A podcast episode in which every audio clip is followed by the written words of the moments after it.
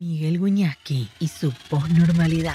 De martes a viernes, de 19 a 20 horas, en Neura 89.77.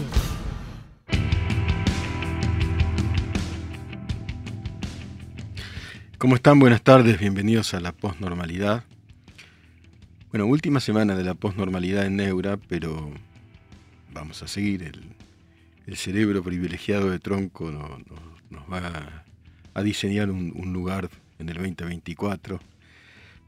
Afortunadamente, porque Neura es, es, ya saben, ya ven ustedes lo que es, ¿no?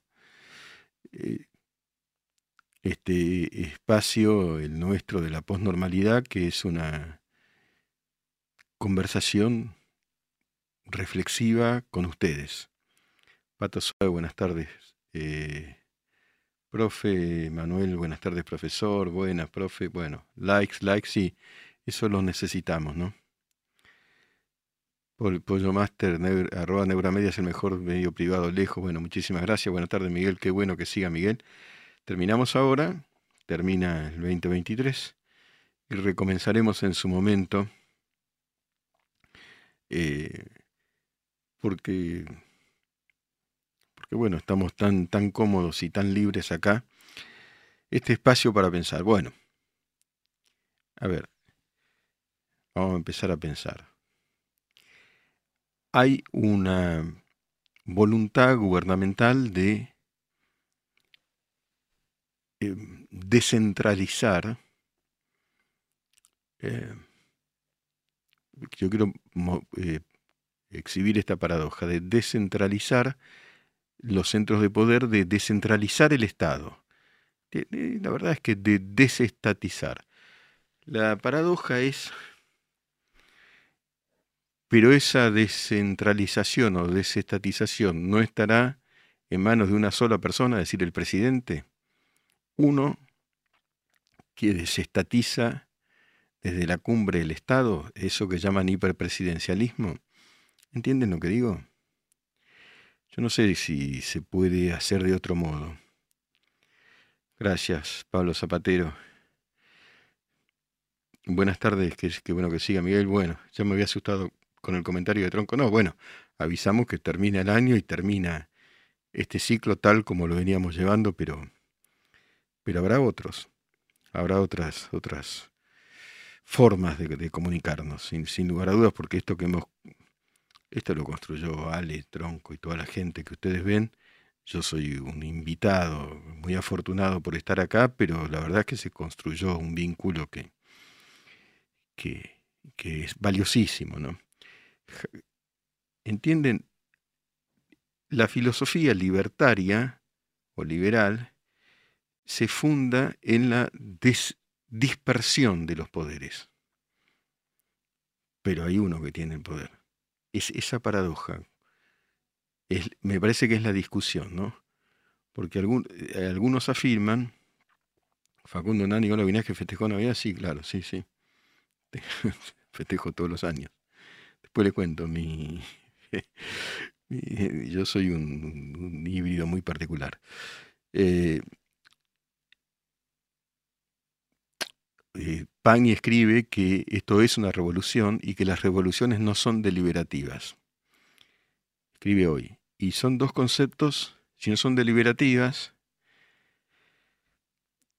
se trataría entonces de una democracia directa, más bien plebiscitaria, porque el megadecreto trasciende a...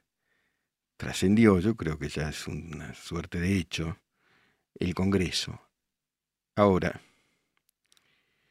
la pregunta es, el Parlamento, yo soy profundamente parlamentarista, ¿eh? eso es el liberalismo. El liberalismo profundo, el liberalismo de ampliación de derechos, el liberalismo de John Locke, etc. Pero el, el Parlamento argentino, yo lo recordaba hoy, lo escribí eh, ya hace bastante tiempo, este Parlamento es el que votó, por ejemplo, la, el default de Rodríguez Sá, y todos, no, no es este, no eran las mismas personas, pero muchos sí estaban.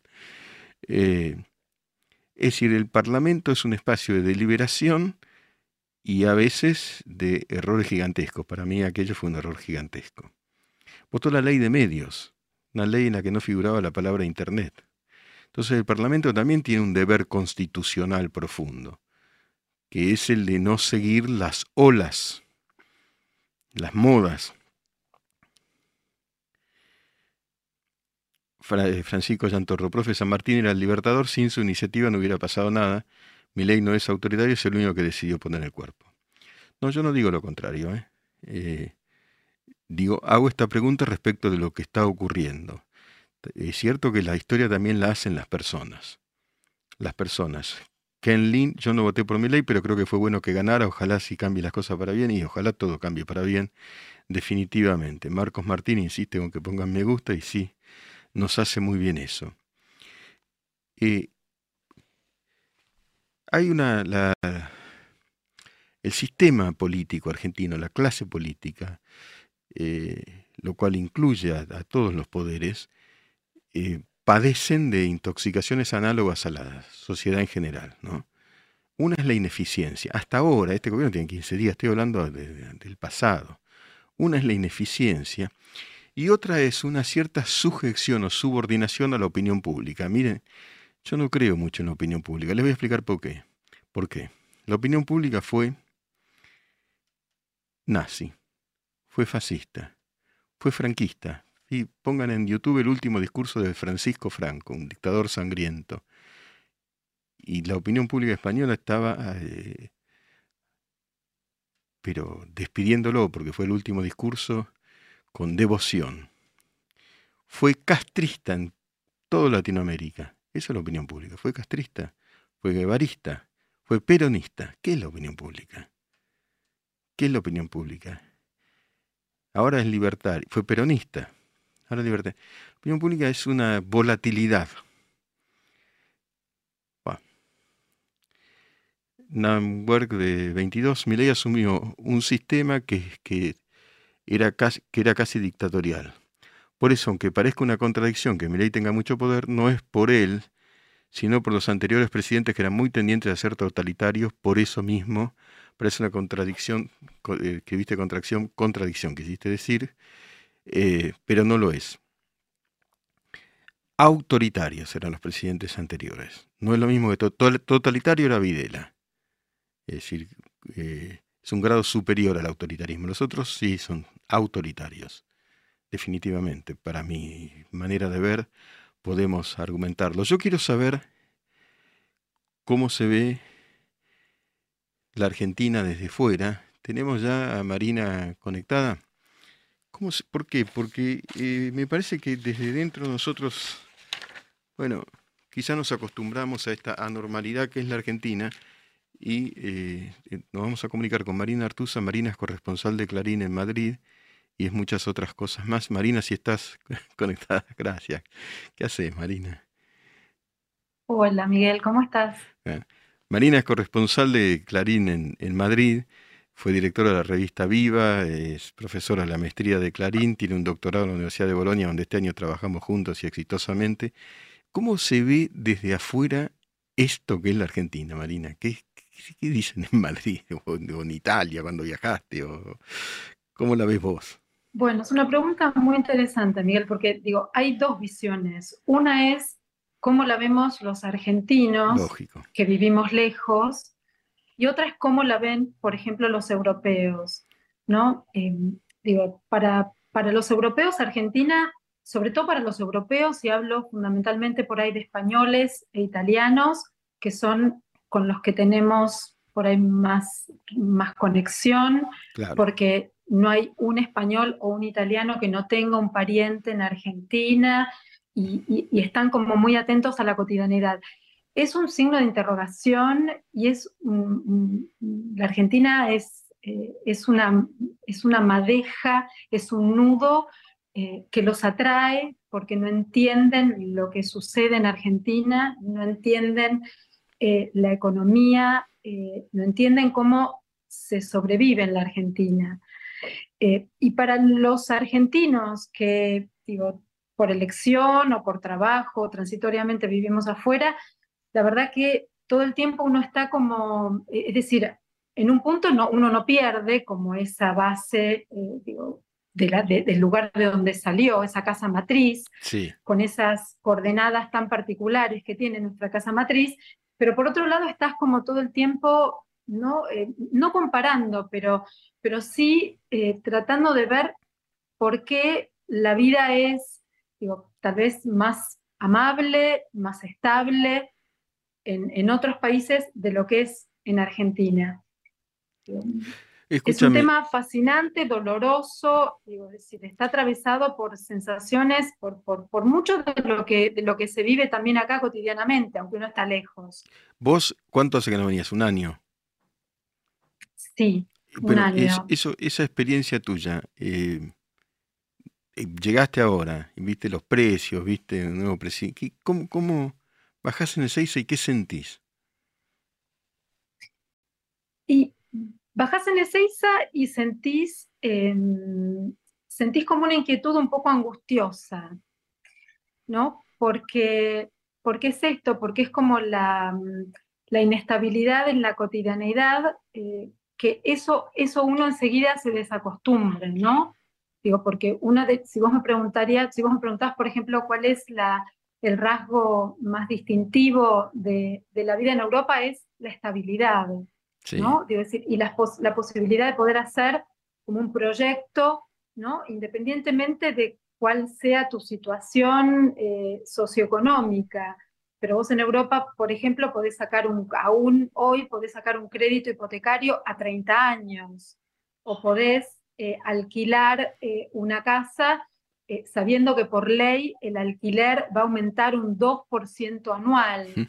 Entonces, aterrizas en Ezeiza y eh, te, como que hay un montón de sensaciones, ¿no? Que un poco te, te saltan, este, digo, a la garganta, es más que nada la incertidumbre, ¿no? Porque, digo, de algún modo, eh, yo vengo anualmente, es decir, conozco. Y, trabajás para, para Clarín, claro, estás conectada todo el tiempo con Argentina. Es decir, claro, no, no pierdo nunca como, como eso, como ese hilito ese hilo rojo invisible que nos une. Eh, digo, pero la verdad es que digo, es una incertidumbre, y te digo, es una incertidumbre un poco eh, angustiosa, pero aún así también tengo una mirada como de mucha admiración hacia la vida cotidiana de los argentinos, ¿no? Digo, es decir, cómo de algún modo se la rebuscan para tratar de, de perder lo menos posible dentro de las conquistas pequeñas individuales que cada familia pudo ir haciendo, ¿no?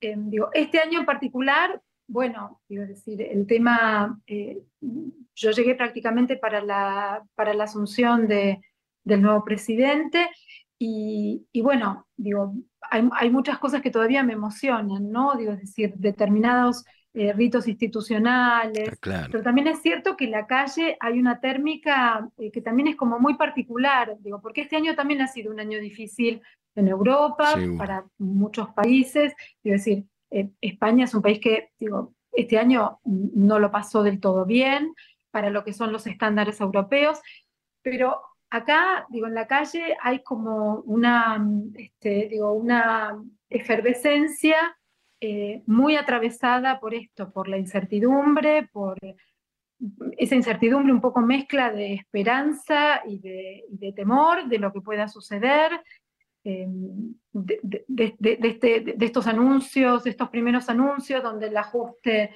digo, decir, donde todo parece ser que, digo, achicar el Estado nos va a costar a todos, Em, digo, es, es fuerte, es fuerte volver. Y después el tema, Marina, de la, de la inseguridad. cuando fuimos a Bolonia, que nos encontramos, una de esas noches fui a la, esa plaza maravillosa, ¿cómo se llama? La Plaza Mayor. La, Verdi. A la Piazza Maggiore. La, Plaza, la Piazza Maggiore, que había, eh, proyectaban una película, en ese caso de Antonioni, estaba lleno, al aire libre. Y yo vi que la gente guardaba el, lugar a otros con el celular con la linterna prendida. Acá es imposible. Mm, esa tranquilidad mm. y esa fiesta colectiva, a mí me impresionó muchísimo por toda la, circunstancia, digamos, social. Bueno, acá es otra cosa. Mm. Y ese contraste vos también lo, lo, percibís, lo sentís como, ¿no? La inseguridad. Bueno, Sí, yo suelo decir que la, vida cotidiana, eh, digo, en, algunos, digo, en, Europa, en, España o en Italia, suele ser mucho más amable y menos tensa de lo que es la vida cotidiana en Argentina. Me parece que, viste, o por lo menos a mí lo que me sucede es que en, Argentina suelo como no relajarme, es decir, estoy como mucho más atenta que allá. De todos modos suceden cosas, es decir, no es que allá no pasa nada. Claro. decir, pero es cierto que, em, digo, hay como una, me parece que eh, eh, hay, el código eh, social todavía no se rompió, se mantiene.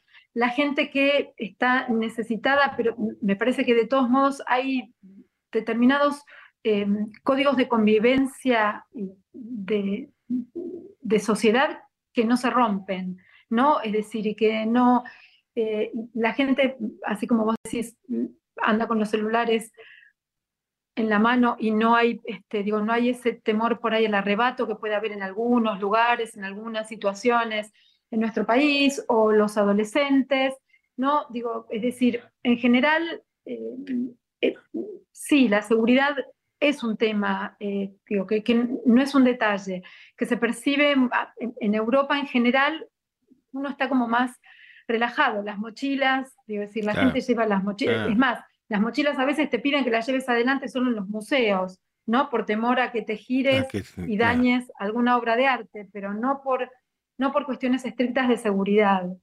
Y la educación, vos estudiaste acá y allá.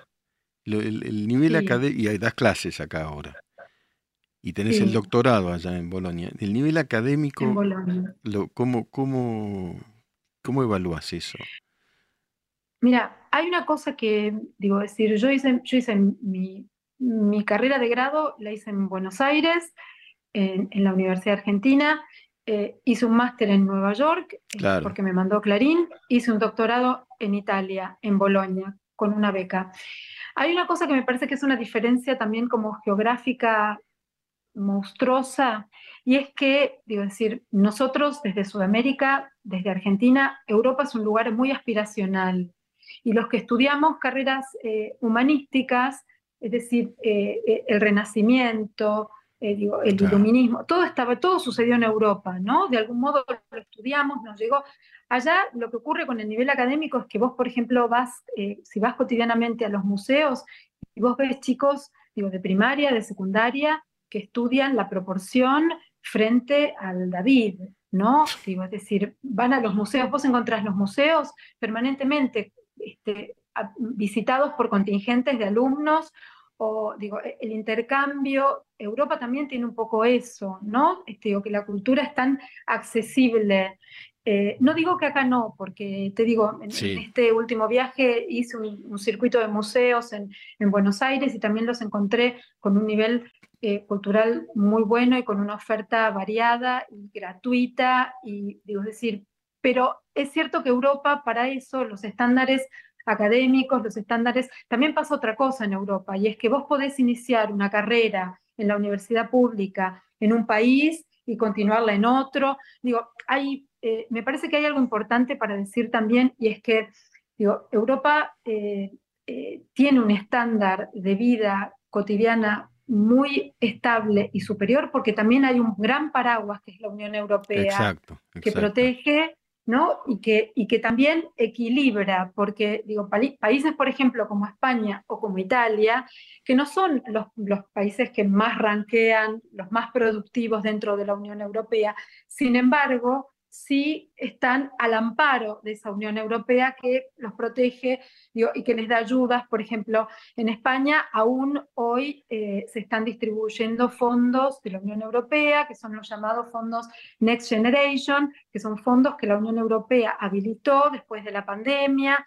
¿no? Entonces, digo, todo eso también mejora el nivel académico, ¿no? Es decir, da como otras posibilidades a la educación pública. También otra cosa importante para decir, por ejemplo, en particular en España, en España en estos últimos años está como muy, muy centrada en lo que es la formación profesional. La formación profesional son aquellas carreras cortas que lo que dan es una salida laboral.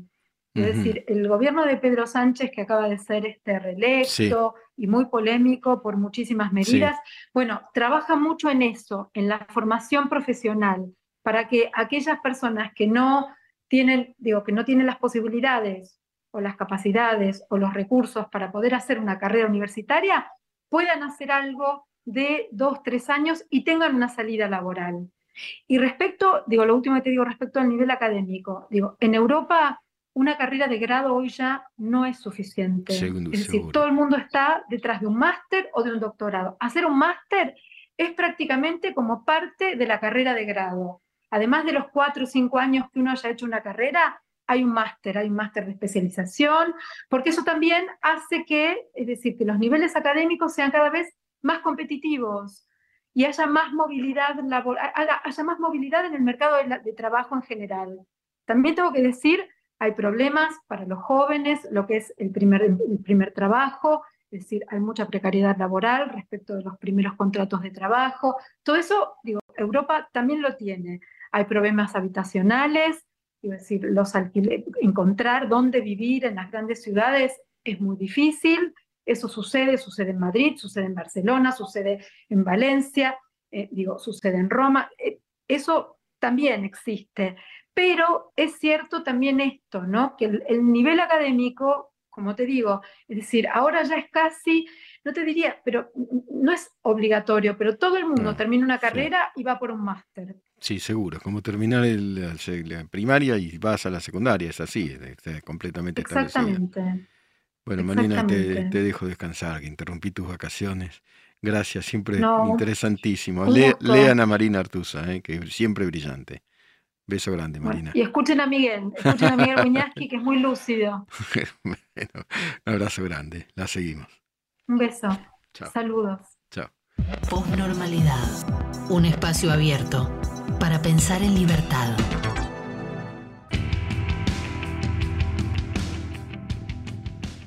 Mire esta noticia que está ahora en la homepage de Clarín.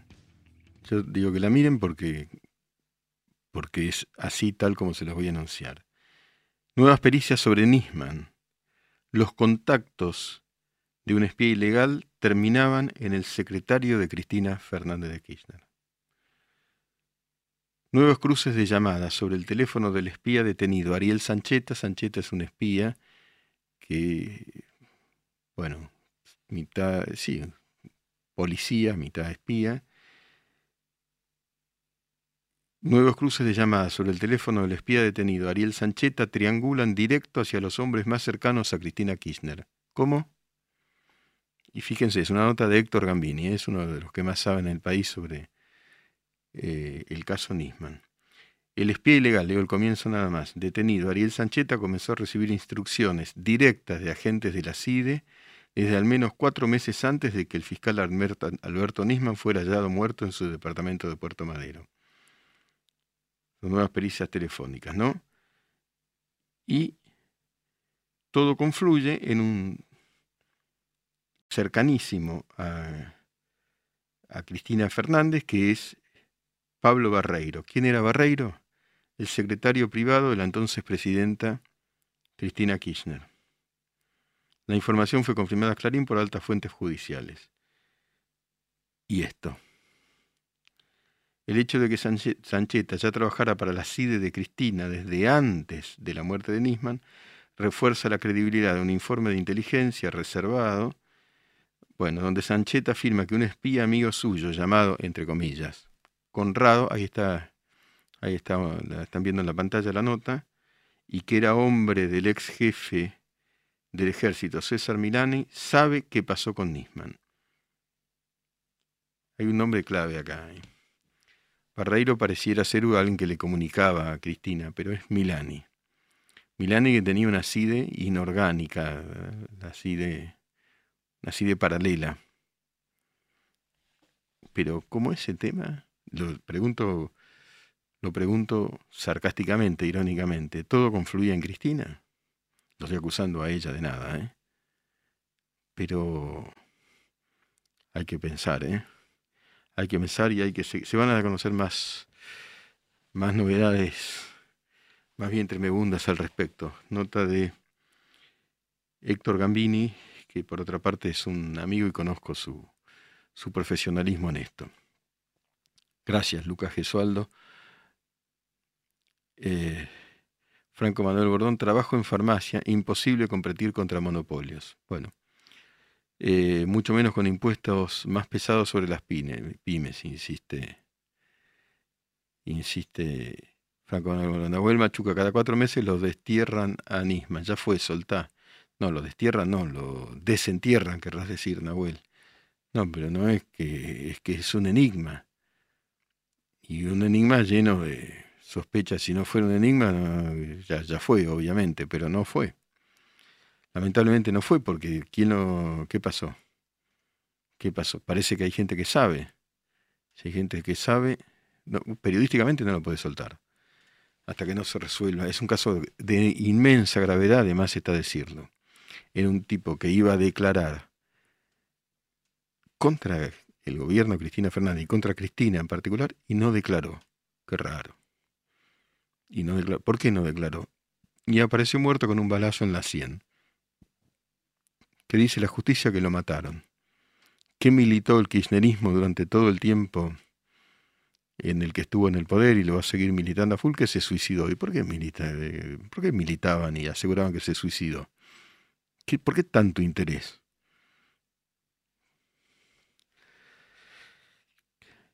Bueno, todo eso ocurrió en el, gobierno anterior, ¿eh? en el anterior del anterior, en, las gestiones anteriores. Entonces, esto empezó hace 15 días. Esto, eh, muchos este, ya mañana tiene una gran manifestación, es la tercera, la cuarta. Esto empezó hace 15 días. Eh, Lucio Minigilnel. en Capital tenés tanto un farmacéutico como un doctor ahorro en la misma cuadra y no hay problema. De la provincia de Buenos Aires no quiera más. Eh, está hablando del tema de la farmacia. Yo, claro que Franco Manuel Bordón dice que no se puede trabajar en farmacia respecto a los monopolios. Yo digo como usuario, que salta dando un gran salto temático, que en, provincia, conozco provincia y, la, capital, y tanto la una como la otra, la verdad que la falta de esas nuevas formas de la, de la farmacia, que son casi donde se vende de todo, es extraña, tenés que buscar las farmacias de turnos como que estuviera 50 años antes. Ahora no sé no conozco el tema en profundidad, tengo que ser sincero. Javi, buenas, profe, un saludo desde Puerto y Basura, Ciudad de las Cataratas, por supuesto. Qué belleza, qué belleza. No, ya sé, Lucio, que lo decías por el tema de, los monopolios, sí. Pero, ¿son monopolios o son oligopolios? Eh, y, a ver, yo aprendí que hay industrias, no lo sé en ese caso, eh, no quiero meterme en ese caso, que necesariamente son oligopólicas. Buen intento con el apellido, dice Minginelli. ¿Lo dije bien ahora? Claro. Eh, a mí me pasa, me pasa todo el tiempo con mi apellido. Por ejemplo, la industria automotriz. ¿Cuántas marcas de auto hay en el mundo? ¿Qué hará? ¿20? Para todo el mundo. Necesariamente es oligopólica. Son oligopolios pero puede ser otra cosa. ¿Qué es lo mejor para la ciudadanía? ¿Y, quiénes generan más trabajo? Son todas preguntas. ¿eh? Ayer hablé, quiero volver a, a lo que nos está sucediendo y al drama que estamos viviendo en términos económicos, etcétera, que viene de antes. ¿eh? Yo lo tengo claro, sí, hay aumento ahí, pero, esto empezó hace 15 días. Estaba todo frenado artificialmente. Ayer me cuenta alguien que manejó un Tesla. El Tesla es ese auto, ¿no? Elon Musk. Dice, vos te subís, no hay nada. Es completamente minimalista. De pronto empezás a ver todo. Hay cámaras por todos lados. El auto acelera de 0 a 100 en 2,7 segundos. Es una cosa imposible. Un super auto de lo que nosotros llamaríamos normales tarda 12 segundos. hay un momento en donde el propio auto te avisa que ya puede ir solo, porque tiene buena conexión con los satélites, vos soltás el volante con un poco de temor y va solo y va fenómeno, hace lo cambio perfectamente. Entonces yo contaba en una conversación de Navidad, en un almuerzo con, amigos familiares, que yo tengo un amigo conocido, digamos, se llama Jim Roberts, que es un genio, que es un tipo, tipo eh, digitalizó el New York Times en su momento y después tiene otros, otros emprendimientos, todos geniales, y en una cena en Nueva York hace un, par de años, poco más, tres, cuatro años, cuenta, estaba él, la mujer y yo con otro amigo, cuenta que Tesla había contratado al hijo. Y yo le dije, me acordaba algo del hijo, le digo, pero Jim, tu hijo no, no había estudiado, era una humanística, letras o antropología. Sí, me dice. ¿Y cómo lo contrató Tesla? Dice, ¿sabes cómo es? ¿Cómo fue? Aplicar era hacer un test de inteligencia. Le dio 130, o sea, súper inteligente, lo contrataron. Contratan inteligencia. En la Argentina, ¿contratamos y valoramos la inteligencia? Porque ahí Ahí tenemos un tema. Recién lo uno lo asocio con lo de Marina. Ella vos en Europa, yo lo sé, justamente estuvimos con Marina en la Universidad de Bolonia este año, trabajando para la maestría de Clarín y la Universidad de San Andrés, este, y uno observa un clima muy diferente. Muy, porque es Europa, por lo que fuera, pero muy diferente al que en general observas acá. Y yo pondero mucho la, Universidad de Buenos Aires. Tiene sectores muy enfermos y otros con gran esfuerzo eh, productivos. Para ahí conocerla de adentro. Es muy grande, sin embargo, es diferente. Entonces yo digo, contratan inteligencia. Nahuel Machuca, con hambre no se puede pensar. Yo estoy de acuerdo, Nahuel, con eso con hambre no se puede pensar y no se puede hacer mérito. Estoy de acuerdo. Lo que pasa es que el hambre se resuelve con inteligencia. En lo inmediato, por supuesto, con caridad. Pero también con inteligencia, con tipos que generen innovación, que te cambien el mundo, que generen trabajo de otra manera, que inventen Silicon Valley.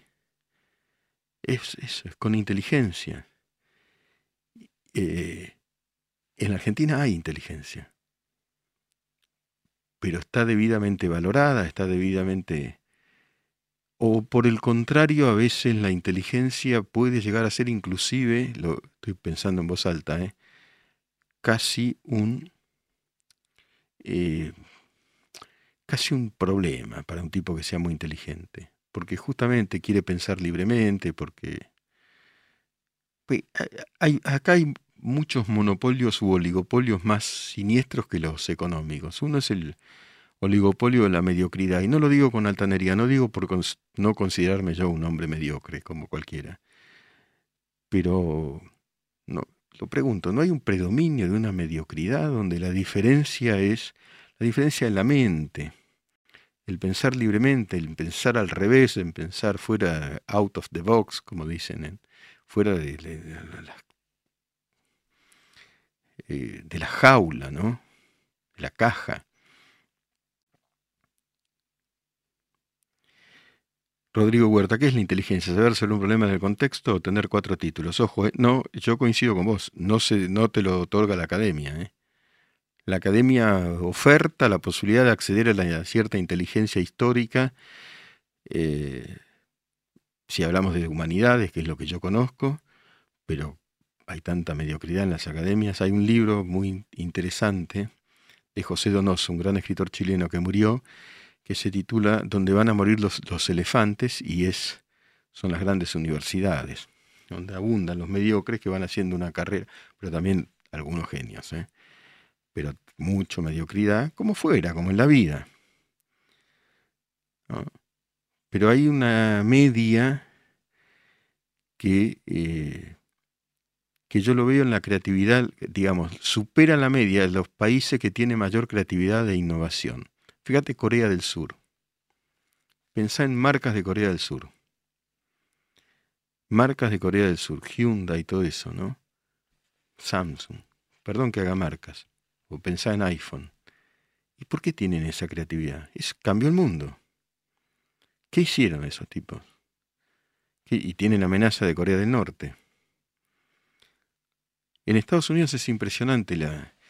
Yo eh, cuando estudié en Estados Unidos, eh, hay una cosa que hay que decir en favor de, Clarín. Yo no tengo ningún tipo de, de todo lo contrario, de prejuicio en contra de Clarín, pues lo conozco bien de adentro.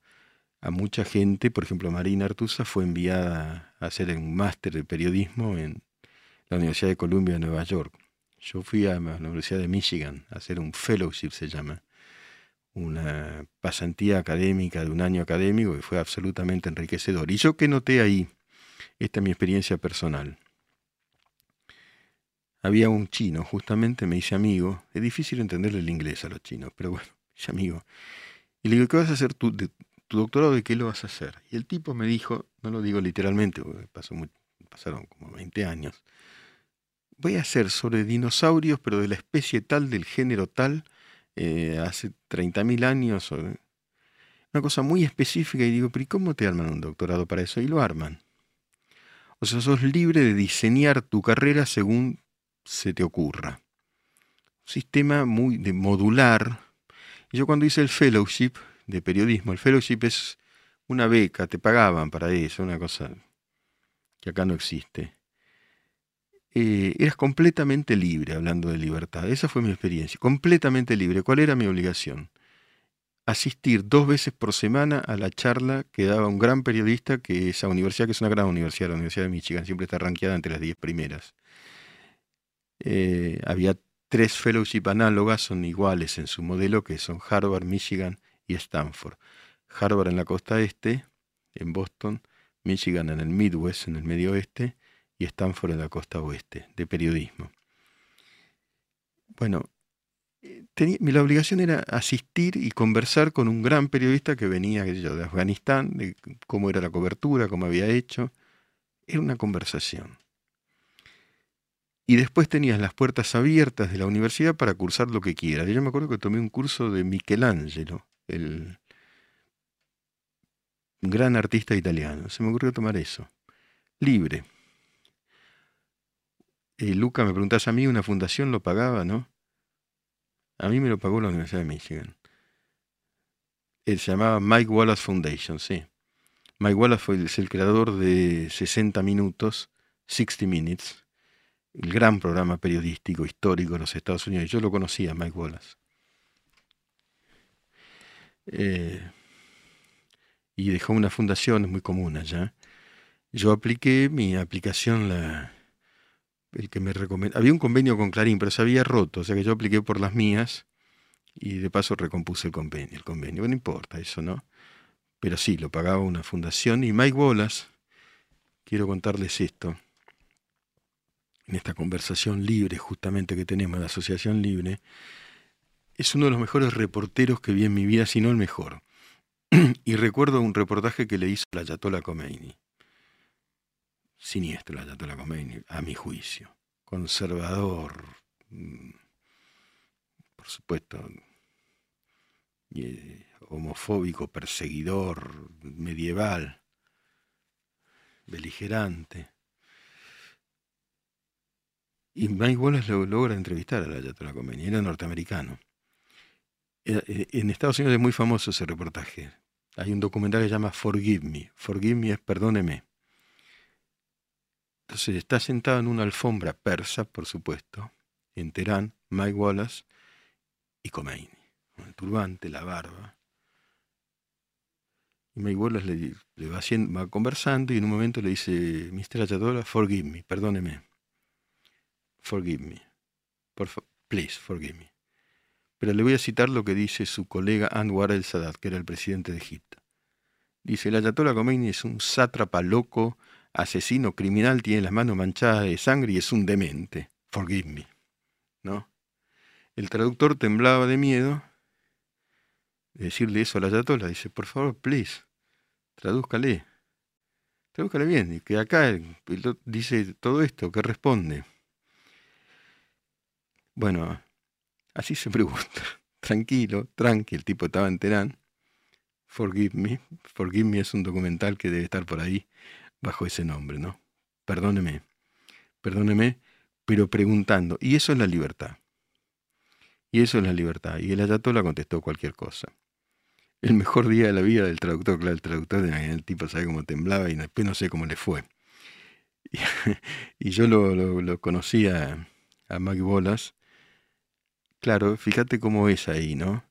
Mike Wallace en la Universidad de Michigan había donado una casa que se llamaba Wallace House. Está ahí, es preciosa. Y esas reuniones con los periodistas se hacían ahí, en Wallace House, se hacen ahí, porque eso continúa.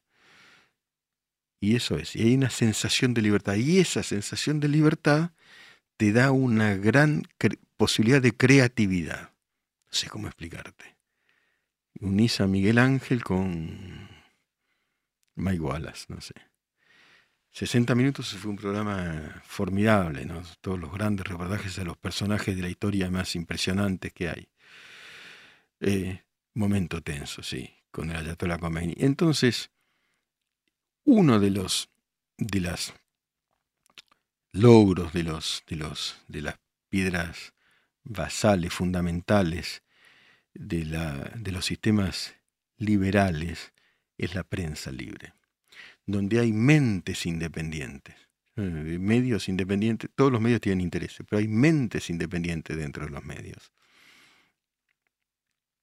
Y hay medios que son autónomos de los gobiernos, por supuesto, que son los que son fuertes, porque tienen fortaleza financiera propia. Si no, habría pues, prensa libre. Entonces, la prensa libre además es una diversidad. Por suerte, se fueron abriendo aquí espacios como este donde, eh, donde hay una interacción como la que estamos teniendo, donde hay un diálogo, ¿no es cierto? Eh, y en donde, por otra parte, etiquetar a los periodistas es, es una tarea simplista, digamos, ¿no? Por ejemplo, voy a ser autorreferencial como lo estoy diciendo demasiado últimamente. ¿De qué me querés acusar? ¿De trabajar en Clarín o de trabajar en Neura? ¿O de trabajar en Radio Mitre? ¿O de presidir el consejo eh, asesor de la maestría de Clarín de la Universidad de San Andrés por ser profesor de la Universidad de Lit? ¿O por haber trabajado en la UBA y entonces me califica de zurdito? Es difícil etiquetar, ¿eh? Es fácil, pero no es justo. Piensen en cada uno de ustedes. Si lo, te encierran en una etiqueta, están siendo injustos. La etiqueta es una... El autoritarismo tiene muchas formas. Una es la, etiqueta, el eslogan. Julián Parera, la libertad de pensamiento por fuera de las líneas editoriales de cada cadena, se ve muy poco en televisión, sí en otros lados. Lo que pasa es que los periodistas trabajamos en muchos lugares. Un tuit es diferente. Uh, profe, algunas entrevistas históricas que recomiende, como la de la Chatola, más igual los entrevistó a todos, pero, pero lea, busquen entrevistas a, George Bush, a Bill Clinton, a... Hay entrevistas buenas y crudas a Fidel Castro. ¿eh? Bueno, voy a buscar este, las más recomendables. Franco Manuel Morodón como gente de bien, como dice el espacio, odio las etiquetas, como dice el espacio de mi ley. Odio, yo odio las etiquetas, cuáles fueran. Lucio Minguinelli, ¿para cuándo una entrevista Fantino con el profe? En cualquier momento. Tengo, por supuesto, gran aprecio por, por Ale y este, se lo nota tan contento con su título de licenciado en filosofía que tanto merece. Tom-Mendoza, evidentemente MZA, donde menos se entromete el Estado en la vida de los individuos en las sociedades, florecen y se expanden. Atenas en la antigua Grecia, Florencia en la Edad Media, Estados Unidos son el ejemplo. Yo coincido en líneas generales. En Florencia el Estado era los Medici, que tanto hicieron para bien y para mal, pero digamos, tomamos el espacio de para bien y gobernaban el Estado. Eh, y eran mecenas de los grandes artistas. Sin los Medici los artistas no hubieran podido hacer. De los grandes artistas y Florencia en la capital del arte universal. Lucio Minguinelli Fantino entrevista al profe, el profe a Fantino, bueno, hemos dialogado ya muchas veces y siempre es enriquecedor para mí, en todo caso. Se trata entonces de dejar las etiquetas a un lado. A ah, Leo Tonelli, profe, disculpe la intervención, ¿tiene algún dato sobre qué Tesla venga a la Argentina? En otras palabras, que ponga una fábrica. Algo circula por ahí, por eso ayer surgió en una mesa de Navidad la, conversación. No lo sé, pero leí el otro día una nota, pero fíjense, ojalá venga. Ojalá y ojalá empecemos con la inteligencia y con, la, novedad. Eh, ¿Cómo se compra un Tesla? Lo leí en Clarín o en Nación. En el celular podés entrar ahora. Lo que pasa es que nosotros acá no tenemos la guita. ¿Quién tiene la guita de comprarse un? Algunos la tendrán, pero la mayoría no. Buscas tu modelo. Apretás, quiero este. Lo configurás, pero quiero este con faros rectangulares, qué sé yo. del celular, ¿eh? pagás. Si tenés la tarasca, la pones. Supone que estás en Estados Unidos, acá no está, acá no, ¿no? Pero salió la nota, es buenísima.